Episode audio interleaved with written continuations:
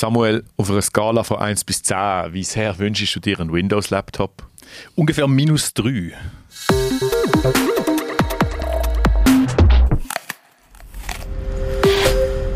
Hallo zusammen und willkommen zu der dritten Folge von Angefressen, einem Digitech-Podcast rund um Apple. Ich bin der Flo Bodocki und mir gegenüber sitzt der Samuel Buchmann. Hallo zusammen. Wir haben heute ein ganz klassisches Thema und zwar Macs die neuen Geräte mit dem M3-Chip oder mit den M3-Chips, muss man besser sagen, die sind jetzt schon ein paar Wochen auf dem Markt und der Samuel hat eigentlich seitdem nicht viel anders gemacht, als die jetzt testen und zu vergleichen. Darum tue ich dich, Samuel, heute ein bisschen ausfragen, was genau neu ist, für wen denn die Chips, die verschiedenen geeignet sind. Und zum Schluss stellen wir dann noch einen Vergleich an mit den aktuellen Windows-Laptops. Genau, ja.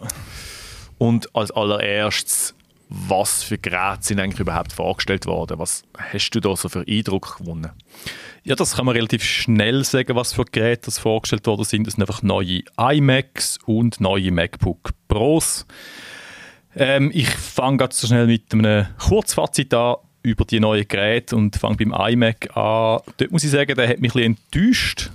Der hat zwar auch einen neuen Chip, dort kommen wir nachher schnell drauf, aber sonst ist halt absolut gar nichts passiert. Der sieht immer noch genau gleich aus, der hat immer noch gleich wenig Anschlüsse. In der Basisvariante, also wenn du den Chip mit äh, ein bisschen weniger Kern nimmst, dann ist er wirklich die Kühlung ist, ist, katastrophal. Also der kleinere Chip hat eine kleinere Kühlung und dann ist er wirklich künstlich kastriert. Der hat auch äh, sehr langsame SSD drin. Also auch so kleinere Sachen, die nicht nötig sind und die so ein bisschen schade sind und halt dann dem ein bisschen das Potenzial rauben. Und wenn du dann den guten iMac willst, dann musst du recht tief äh, ins Portemonnaie greifen. Der kostet dann wirklich so hm, 2000 Franken und aufwärts. Was halt wirklich super viel ist für einen Computer mit 24 Zoll Bildschirm. Das muss man auch sagen. Es gibt ja keine mit größerem Display nach wie vor, obwohl sich das viele Leute wünschen. Darum ja, der iMac ist für mich ein bisschen eine Enttäuschung jetzt beim Testen. Es gibt natürlich trotzdem Szenarien, wo das immer noch der richtige Computer ist. Ich, ähm, an meinem letzten Arbeitsplatz zum Beispiel, da haben sie so Kassen in einem Ladengeschäft, irgendwie acht Kassen nebeneinander und dort ist es halt perfekt. Dort stellst du einen iMac an, der sieht wunderschön aus, das tut wirklich mhm. immer noch. Ähm, ist clean, du brauchst nur ein Gerät, der hat genug Leistung für das, das ist tiptop, ist einfach ein bisschen teuer für das. Ja, das ist der iMac und bei den MacBooks dort ist es besser. Also die MacBooks, die sind immer noch super, die sind ja eh schon gut gewesen, die letzten zwei Generationen. Und jetzt äh, mit, mit dem M3 sind sie einfach schneller geworden. Ich komme dann noch genauer drauf, was das heißt. Und es gibt noch eine neue Farbe. Es gibt ja jetzt in Schwarz oder Space Schwarz, wie Apple das nennt, vollmundig ich bin so mittelüberzeugt. Ich finde, es sieht wirklich schön aus. Wenn du es auf dem Tisch hast, ist es super. Aber man hat es ein bisschen schon gesehen bei dem, äh, glaube, das MacBook Air gibt es auch in Midnight Blue. Ja. Blue, genau. Ja. Mitternacht. Und das ist also ein ganzes dunkles Blau. Und das Problem ist einfach bei all diesen dunklen Farbtönen, du siehst halt Fingerabdrücke einfach zu gut. Und Apple hat zwar gesagt, das sei jetzt eine neue Beschichtung drauf und das soll dann weniger anfällig sein. Hey, aber ganz ehrlich, also ich habe das zwei Stunden im Betrieb und dann ja, es sieht einfach aus wie Sau. Ich, ich kann das nicht haben. Und dann müsstest du die ganze Zeit bist mit dem Mikrofaser irgendwie am Putzen und sonst sieht es einfach so schmuddelig aus. Ja, also ich würde beim Silbrigen bleiben, ehrlich gesagt. In dem Moment bin ich gerade froh, dass wir keine Bilder haben von unserem Podcast, dann wird man nämlich mein MacBook sehen. und wie das aussieht. Ja. ähm, genau. Aber wie du ähm, gesagt hast, der, der, eigentlich der Star vom Event ist der neue M3-Chip. Ähm, und auch da gibt es verschiedene Modelle mit verschiedenen Merkmalen. Äh, was muss man da wissen dazu? Also sie haben erstmal sogar drei Leistungsstufen vorgestellt auf Small. Der M3, der M3 Pro und der M3 Max. Und das ist halt wirklich, das ist so, hast du so ein Stegeli vorstellen, wo die Leistung aufgeht und dementsprechend auch der Preis. Jetzt, was speziell ist an diesen Chips, ist, sind die ersten, die im 3 Nanometer Fertigungsverfahren hergestellt worden sind. Das klingt furchtbar technisch. Das heißt einfach, sie sind dichter, die Chips. Also du hast mehr Transistoren, die sind ein bisschen kleiner, auf dem gleichen Raum und das bringt einfach mehr Effizienz und mehr Effizienz heisst gerade bei Laptops eigentlich mehr Leistung oder mehr Akkulaufzeit. Das kommen wir dann nachher noch drauf. Und grundsätzlich muss man sagen, beim, beim untersten Chip, beim M3, also beim kleinsten, der sieht eigentlich immer noch genau gleich aus wie der Vorgänger, der M2, also hat genau gleich viel Kern. Äh, wenn ihr genau wollt wissen wie viel Kern das die Chips alle haben, geht auf digitech.ch, dort habe ich das schön zusammengefasst.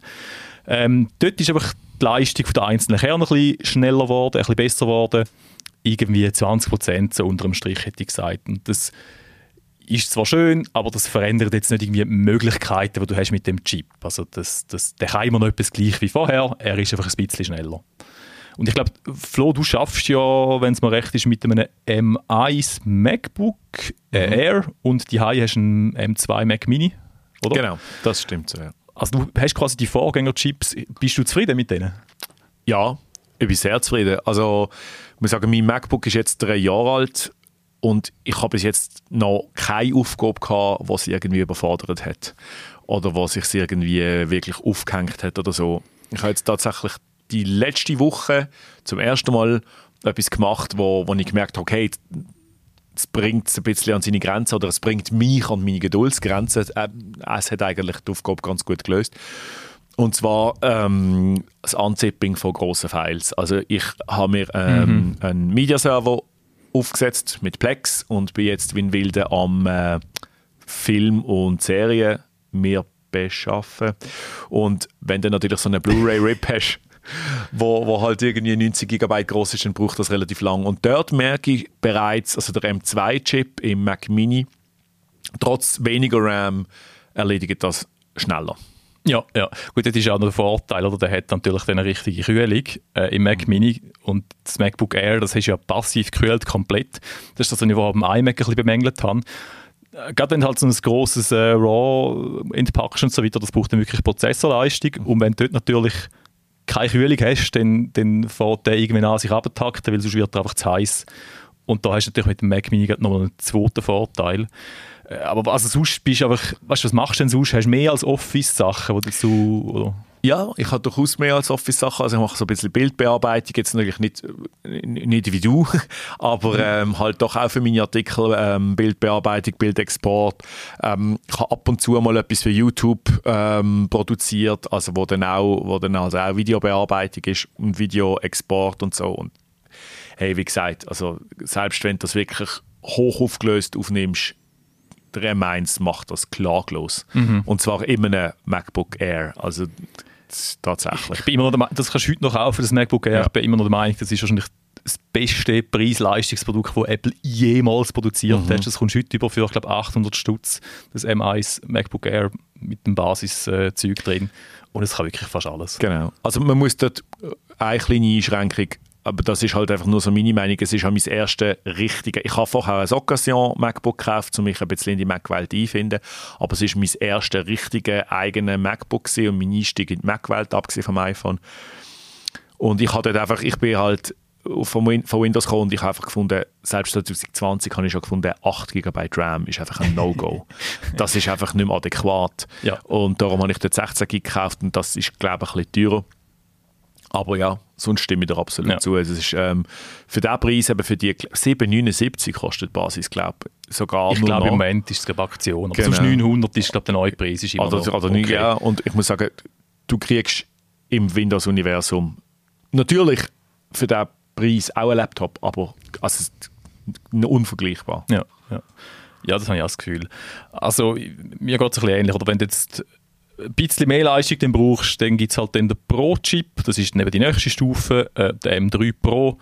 Und da muss man sagen, der ist jetzt zur Abwechslung eigentlich nicht wirklich schneller als der Vorgänger, also als der M2 Pro, weil Apple hat zwei von den Performance-Kernen, also in der, in der CPU, haben sie austauscht gegen Effizienzkern. Und sie hat auch einen Grafikkern weniger. Und das wird um so ein bisschen, in ganz vielen Reviews wird es ein bisschen bashed, der M3 Pro, weil halt naja, kein Leistungsfortschritt in einem Jahr, was ist da los? Und das ist ein bisschen zu Unrecht, finde ich, weil die haben alle nicht ganz verstanden, was, was äh, der M3 Pro soll sein. Der ist nicht auf mehr Leistung ausgelegt, sondern wirklich auf mehr Effizienz. Darum hat er auch mehr Effizienzkern.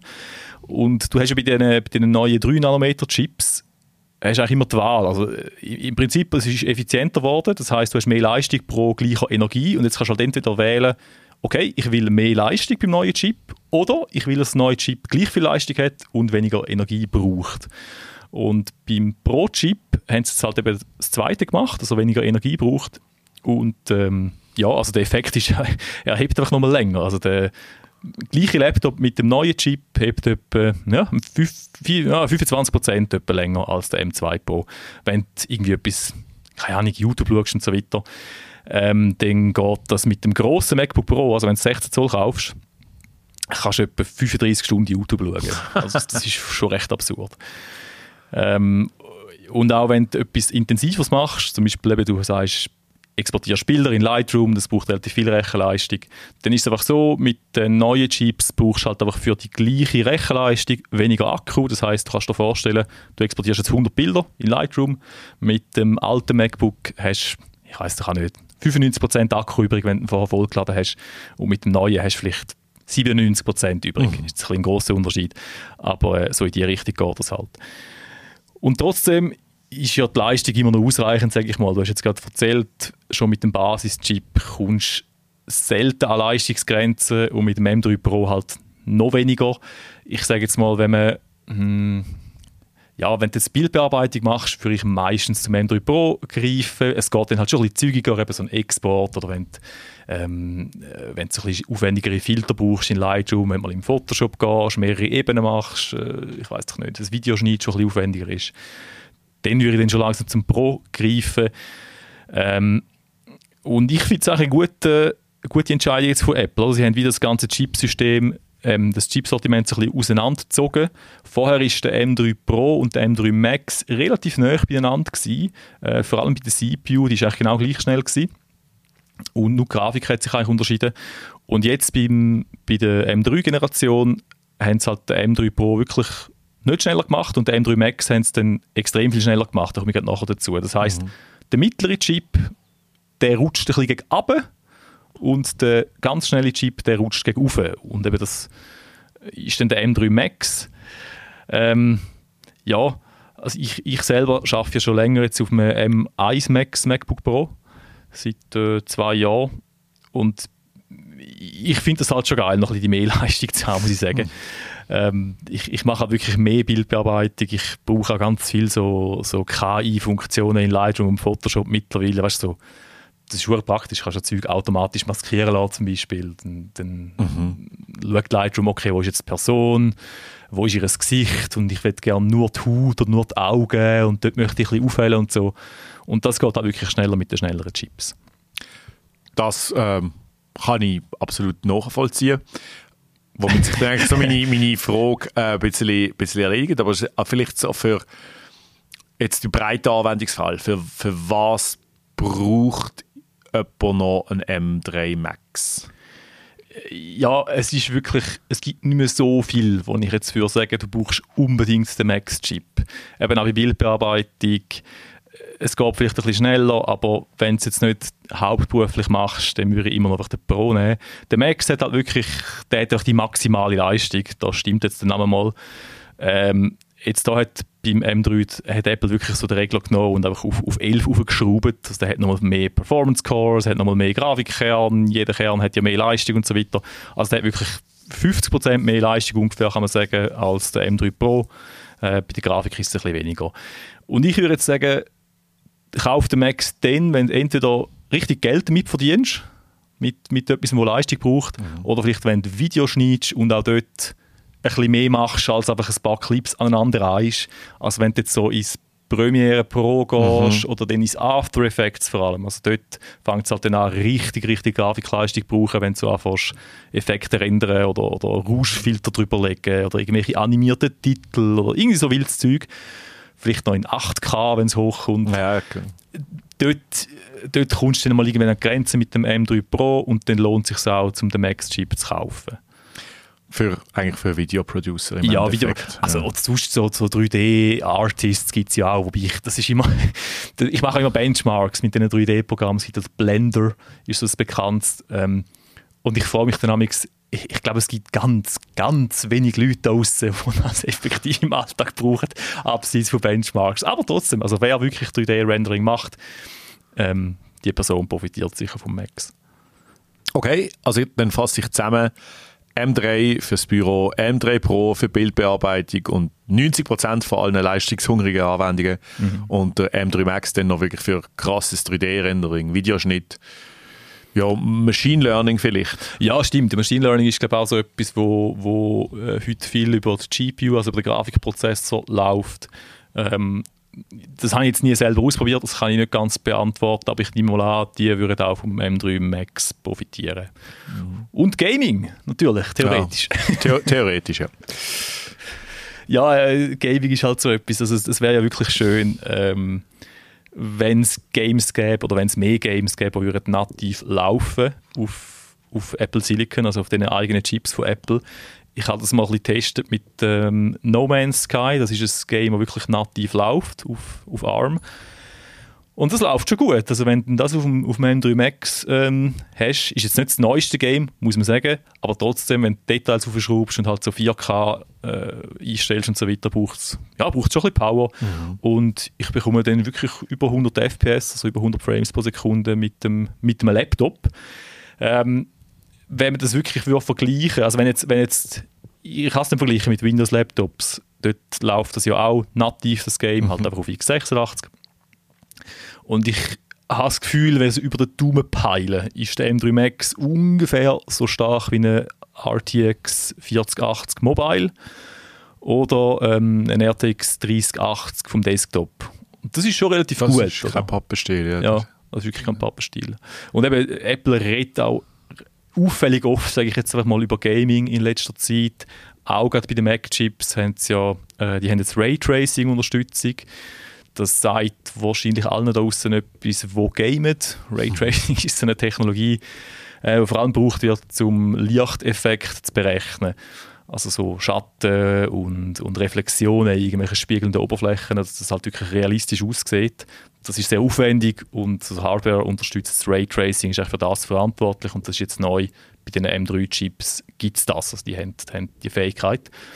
Und eben abgesehen von, von 3D-Rendering im Blender brauchst du es halt eigentlich nur in Games. Aber es gibt halt einfach bis jetzt fast keine. Und ich, ich ja, ich, ich frage mich ein bisschen, warum. Ich habe so das Gefühl, es ist ein ein Huhn-Ei-Problem. Weil es gibt natürlich jetzt noch nicht so lange Macs, die wirklich Grafikpower haben. Respektive früher haben sie einfach normale Grafikkarten von, von AMD oder so und dann hast du einfach das Windows draufknallen und naja, dann hättest du Windows Games spielen. Ja. Gibt es ja jetzt nicht mehr mit ARM-Chips. Ähm, und das Problem ist einfach, es gibt halt keine Games. Dementsprechend kauft auch kein Gamer ein Mac und weil es keine Gamer gibt, wo, wo ein Mac, Mac haben, gibt es keine Game-Entwickler, die Games portieren. Also irgendwo müssen wir halt mal anfangen und dann wird es vielleicht sich bessern. Ja, oder dann mit Windows on ARM, wenn dann äh, sich die Welt dazu entscheidet, äh, ARM-Architektur zu verwenden für ihre Prozessoren beziehungsweise die entsprechenden Hersteller. Ich glaube, das ist ja so ein bisschen im Tun, oder? Das, ist im Tun, ja. Qualcomm hat sich da jetzt schon recht weit aus dem Fenster gelehnt, vor allem. Bin gespannt, wie sie, also die machen das offenbar besser als Intel und AMD. War das gesehen? Ich glaube, das Problem ist eben dort vor allem gewesen, dass Intel und AMD gar nicht haben dürfen. Also, sie haben es können produzieren, aber ähm, Microsoft hat einen Exklusivvertrag mit Qualcomm, dass Windows on ARM, also auf deren Architektur, wo eben auch die, die neuen Macs haben, dass das exklusiv auf Qualcomm-Chips darf laufen und das heisst, mhm. Intel oder, oder, AMD oder Nvidia, die haben bis jetzt null Anreiz gehabt, um einen ARM-Chip zu produzieren, weil sie genau gewusst haben, Windows und ARM läuft eh nicht drauf, weil es darf nicht laufen. Okay, ja. Und ich glaube, das läuft jetzt im 24 aus, der Exklusivvertrag. Und jetzt kann dann, man langsam hoffen. Dann können wir spannend, das kann spannend werden in dem Fall, ja. ja. Aber eben, ich glaube, bis sie aufgeholt haben, wird es noch ein Moment gehen. Ich denke auch, hey, ich glaube vor ja, drei, vier, fünf Jahren, sage ich mal, fünf Jahre dann mit dem M, was Sieben. ist das denn? 7, M8, was auch immer das Ding rauskommt, ja. Genau. Sind wir dann vielleicht am Gamen. Ja, schauen wir mal. Also wenn das passiert, dann, dann, wird, dann wird die Welt richtig hart für, für Windows. Oder auch nicht. Wenn es natürlich den Windows-Chips gibt, dann, dann ist es vielleicht ausgeglichen wieder. Oder jetzt hast du halt einfach... Das stimmt, aber dann hast du ja. immer noch die... Also ich meine, das ist natürlich eine Geschmackssache, aber dann hast du immer noch die ganzen anderen Vorteile von, von einem Mac. Natürlich. Apropos Windows. Ähm, du testest auch so ein bisschen die Konkurrenz von so einem MacBook. Äh, vor allem die von Microsoft selber, das äh, Surface Laptop Studio.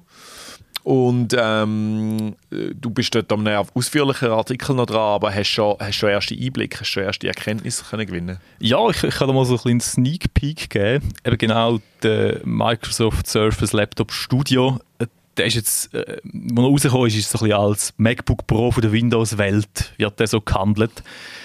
Hat einfach erstens mal damit zu tun, dass er fast gleich aussieht. Ist auch nicht billig, mit dem hat es vielleicht auch zu tun. Das Ding, das ich jetzt kann zum Testen, das hat irgendwie die gute Grafikkarte drin und 64 GB RAM und so weiter. Der kostet auch 3500 Franken. Uff. Also ist auch so ein bisschen im Bereich von einem sehr guten MacBook. Ähm, und du merkst schon, da hat Microsoft sehr zu Apple übergeschielt bei mhm. beim Design. Oder, also, man kann sich ja streiten, wer jetzt das als erstes erfunden hat. Aber du, du packst das Ding aus und es ist wirklich, äh, es ist so auffällig. Es hat ja, wenn du ein MacBook bekommst, dann musst du dir das vorstellen, kommst du so in einer weißen Box über, oder, mhm. wo das MacBook drin ist und die weiße Box, wenn du es von UPS oder so geliefert bekommst, ist ja noch in einer Kartonbox, in so einer braunen. Und ähm, dann, dann machst du irgendwie, ist jetzt so ein äh, wie sagt man dem, also ein Ding, wo kannst du dran rupfen. Ja, kommt, genau, ja. Oder dann geht die Box auseinander und das funktioniert bei allen Apple-Boxen immer perfekt. Und dann geht, geht das auf und du kannst es so, Lasche, ja. ja. genau, und dann kannst du es so aufdrucken und dann geht es so Origami-mäßig, ähm, kommt ja quasi die weiße Box so ein bisschen auf entgegen und es ist wunderschön, oder?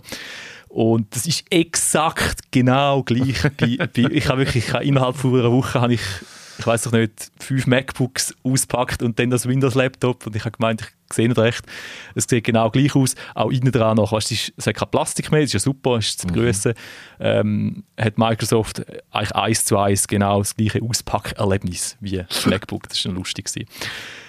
Ist natürlich alles nicht so wichtig. Ähm, sonst ist es ein bisschen anders vom Konzept her, das Gerät. Äh, Surface hat ja einen Touchscreen, das ist etwas, was es bei MacBooks nach wie vor nicht gibt. Kann man sich jetzt streiten, ob das gut ist oder nicht.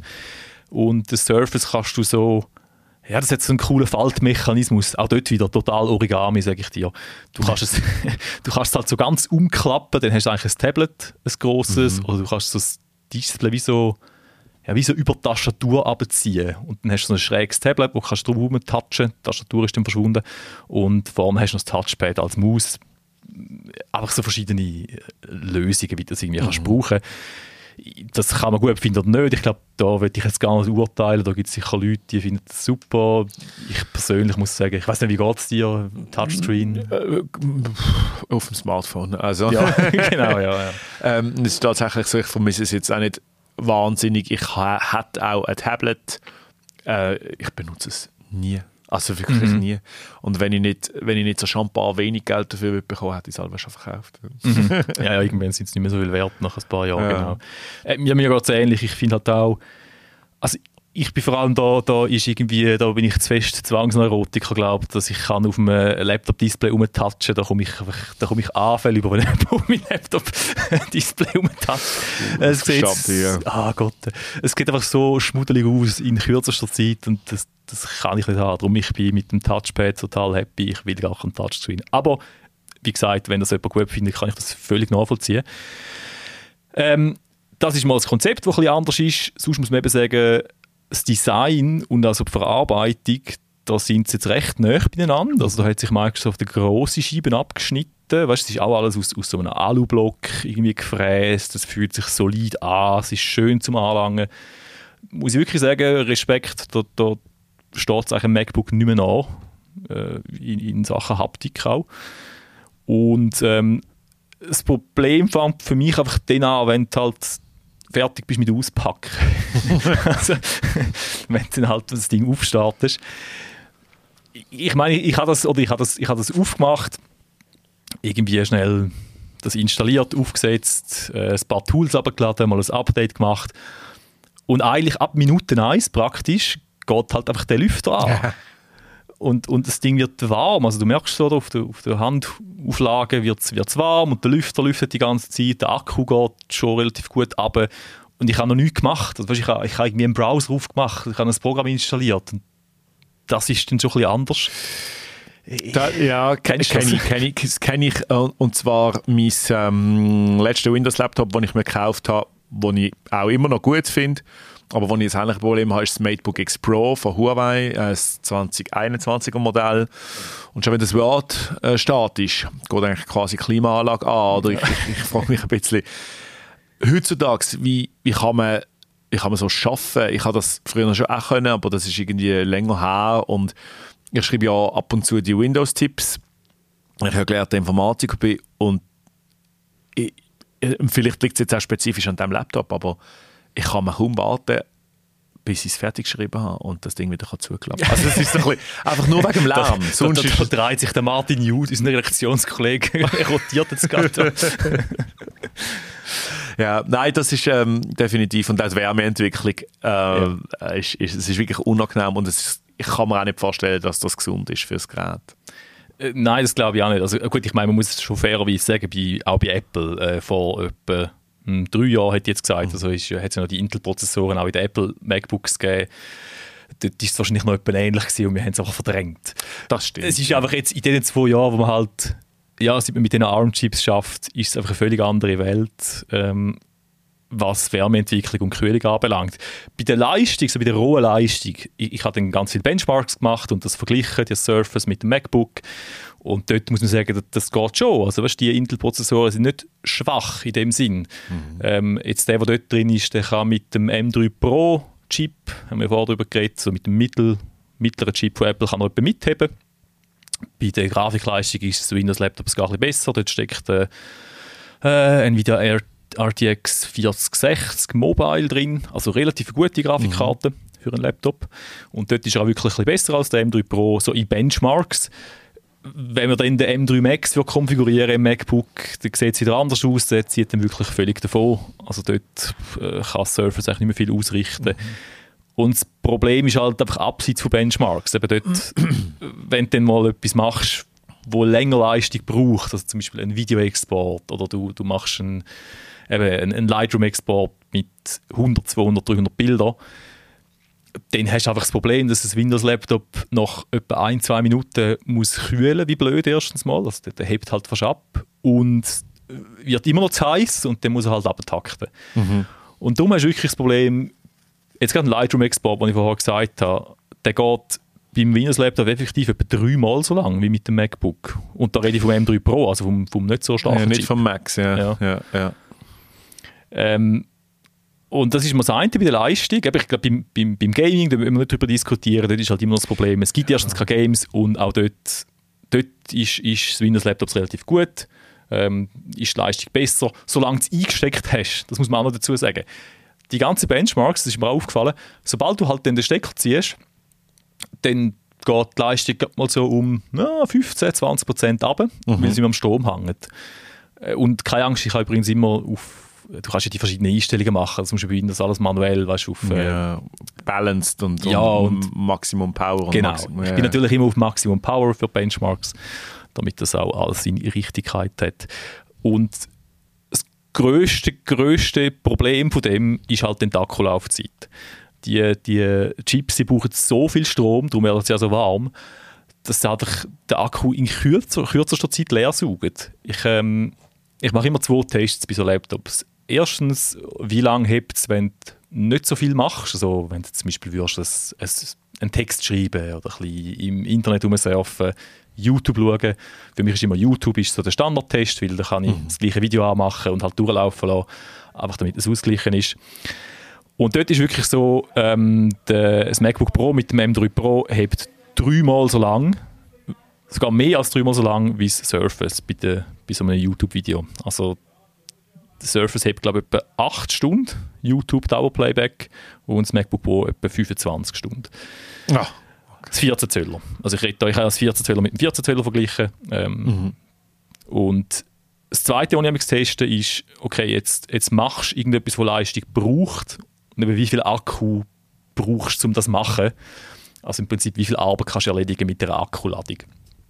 Und dort ist halt der Unterschied einfach noch krasser. Ja, ja. Ähm, ich habe dann zwei Tests gemacht. Also ich habe einerseits geschaut für einen Videoexport und der ist ist ein extremer Unterschied. Ich habe zuerst gedacht, ja gut, vielleicht ist es irgendein Codec, der sich da nicht verteilt hat, ich weiß nicht was. Und dann habe ich einen Lightroom-Export gemacht, dort sollte es eigentlich keinen Unterschied machen. Und ein Surface kann mit einer ganzen Akkuladung, jetzt mit meiner Kamera, kann das knapp 2300 RAW-Bilder exportieren.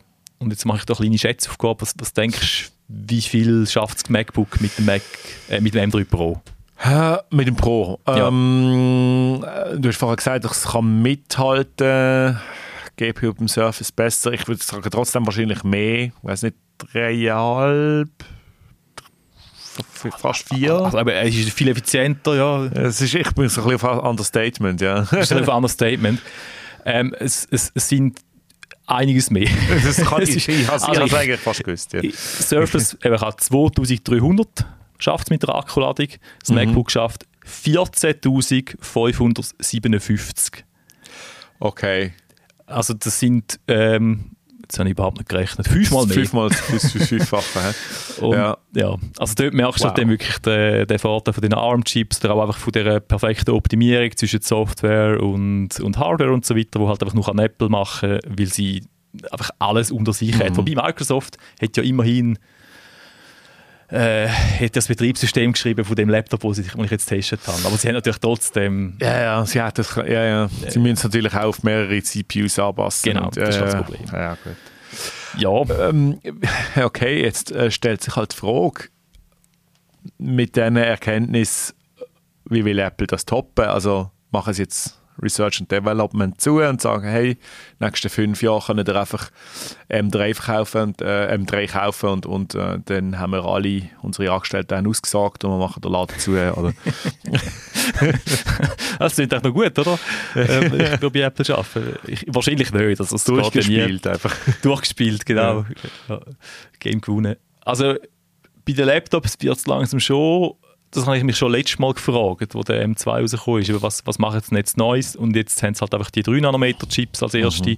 Und jetzt ist es nochmal effizienter geworden.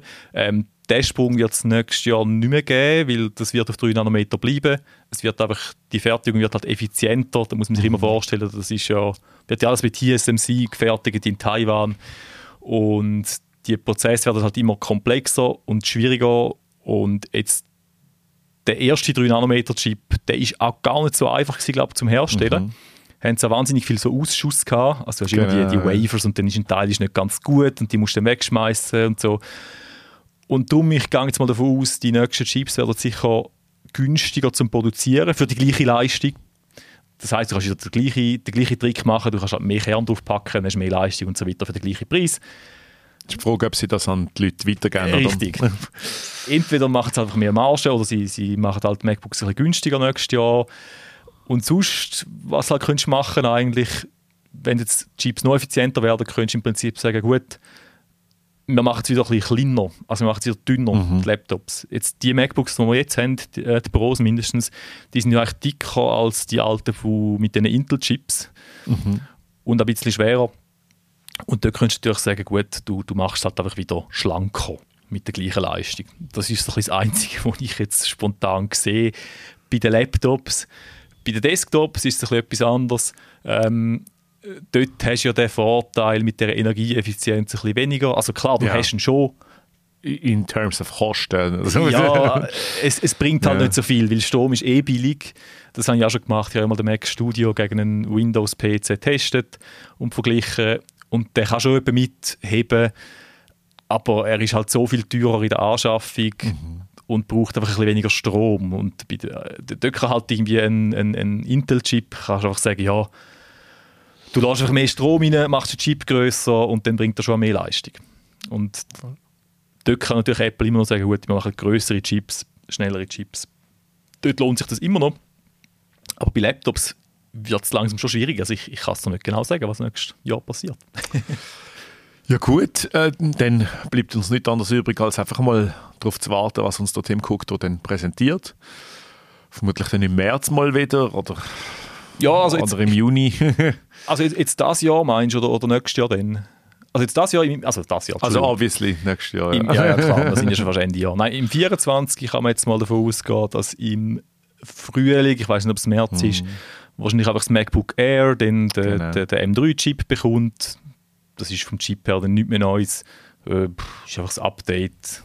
Und nachher hätte ich jetzt mal gesagt, im 24 Vielleicht gibt es dann noch den Mac Studio mit dem M3 Ultra. Das ist ja immer einfach zwei Max-Chips genau. aneinander geklebt. Das ist jetzt auch nicht die große Überraschung. Mhm. Und die große Überarbeitung, sage ich jetzt mal, vom MacBook, die erwarte ich erst im 25. Mhm. Also vielleicht Frühling 25, würde ich jetzt mal vorsichtig sagen, erwarte ich die nächste Generation dann vom MacBook Pro. Ja, dann können das ja ein bisschen chillen, das Cupertino, und ein bisschen Zeit investieren in eine zweite Generation von der AirPods Max. Vielen Dank an dieser Stelle. ähm, äh, ja, dann bedanken wir uns fürs erste Mal äh, für, bei allen fürs Zuhören und danke dir, Samuel, für deine Expertise und bis zum nächsten Mal. Ciao zusammen.